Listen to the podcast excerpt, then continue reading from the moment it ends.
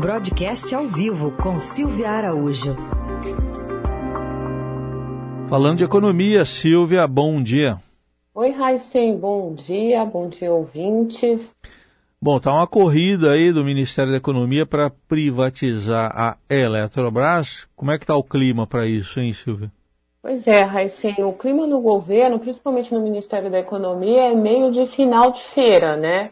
É, o, o, ministro Paulo Guedes agora ele começa a prometer é, as coisas para um eventual segundo mandato do presidente Jair Bolsonaro. A gente lembra que toda vez o ministro ele ficou até conhecido como o ministro da semana que vem. Porque toda vez que ele aparece, dá uma entrevista, faz uma palestra, ele diz que semana que vem tem alguma coisa importante para ser divulgada, semana que vem o Ministério vai divulgar medidas que possam destravar o crescimento econômico e semana que vem também se destrava as privatizações. E como você bem disse, agora o governo está tentando salvar aí, pelo menos é, para esse ano, a privatização da Eletrobras. O próprio ministro Paulo Guedes, Raíssa, você lembra que ele disse lá atrás que ele não acreditava que isso fosse acontecer nesse primeiro semestre. Mas agora, como há uma corrida aí contra o tempo, porque o segundo semestre vai ficar praticamente todo comprometido com o calendário eleitoral, o ministro tem dito que pode sim conseguir fazer essa privatização até o dia 13 de maio, ou seja, mês que vem está pertinho e não tem tempo hábil, porque essas contas ainda precisam ser analisadas pelo Tribunal de Contas da União. O TCU é que vai dar ali o aval para que possa ser startado de fato o, a privatização da Eletrobras. E, por enquanto, isso ainda encontra resistência na Corte de Contas. Ontem, por exemplo, o repórter Guilherme Pimenta trouxe uma informação de que essa análise pode acontecer sim na semana que vem, mas um dos ministros pode pedir vistas. E o que, que acontece? Quando se pede vistas, o processo é interrompido por um tempo por uma análise maior desse ministro que pediu vistas. A expectativa é de que esse pedido dure 60 dias, ou seja, o calendário previsto pelo ministro Paulo Guedes aí vai por água abaixo e aí a discussão se estende e talvez a privatização ocorra só no segundo semestre. Qual que é o grande receio, Heissen? Se isso não acontece nesse ano e se o presidente Jair Bolsonaro não é, conseguir a sua reeleição para o ano que vem, essa privatização da Eletrobras pode subir no telhado, no jargão popular, se o presidente for aí o, o ex-presidente é, Luiz Inácio Lula da Silva, conforme apontam as pesquisas, está aí é, em primeiro lugar, pelo menos nessa pré-campanha. E a gente sabe que num governo petista, dificilmente a Eletrobras seria privatizada. Então, o governo Jair Bolsonaro está aí correndo de fato contra o relógio para tentar fazer essa privatização. E a grande crítica do Tribunal de Contas da União, que é quem tem que dar o aval para que isso siga em frente, é com relação à precificação da empresa. Eles estão acreditando que toda essa pressa, essa corrida do governo em fazer essa venda vai é, prejudicar os cofres da União, à medida que estão achando, alguns membros do TCU acham ali que o preço da empresa está subavaliado. Então vamos ver como uhum. é que vai uhum. ser essa corrida, né, Raíssa? Tá certo. Tribunal de Contas da União que analisa de tudo, né? Desde privatização da Eletrobras até compra de Viagra pelas Forças Armadas.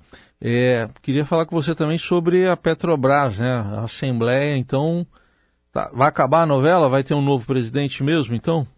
Pois é, acaba a novela, né, Raíssa? Ontem a Assembleia já elegeu lá o Márcio Andrade Weber para o Conselho da Administração e também acabou conduzindo é, para a presidência do colegiado, para a presidência do Conselho. Hoje será definido e batido o martelo no nome do José Mauro Ferreira Coelho para a presidência da companhia e aí acaba essa novela que vem se arrastando aí por semanas desde que o presidente Jair Bolsonaro começou a atacar a política de preço da Petrobras de novo, enfim, uma novela como você falou.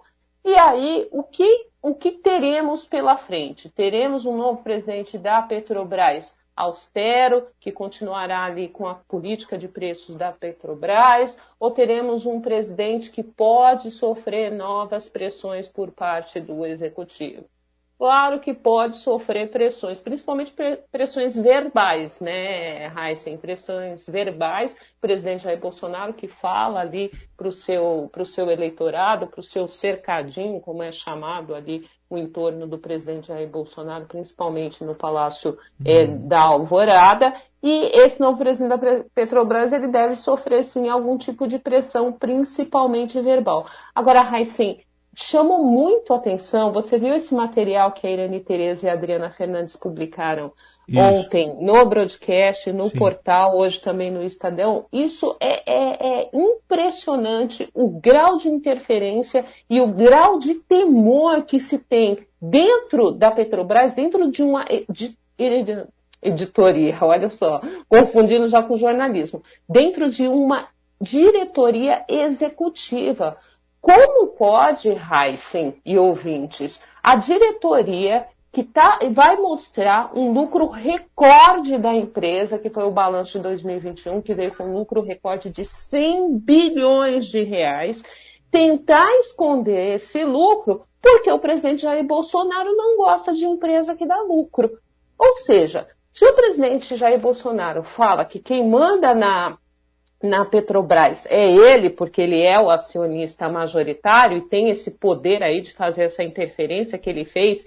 Estamos aí no terceiro presidente da Petrobras, é, desse mandato do, do presidente Jair Bolsonaro. Como é que um dono de uma empresa não quer que a sua empresa dê lucro e não dê lucro recorde? E só lembrando que esse lucro da Petrobras ele é revertido para a União, para os cofres da União, em forma de dividendos, royalties, impostos, contribuições, ou seja, quanto mais a Petrobras lucra, mais é interessante para o governo, que é o seu acionista majoritário. E é claro, também é importante para toda a gama de acionistas que essa empresa tem.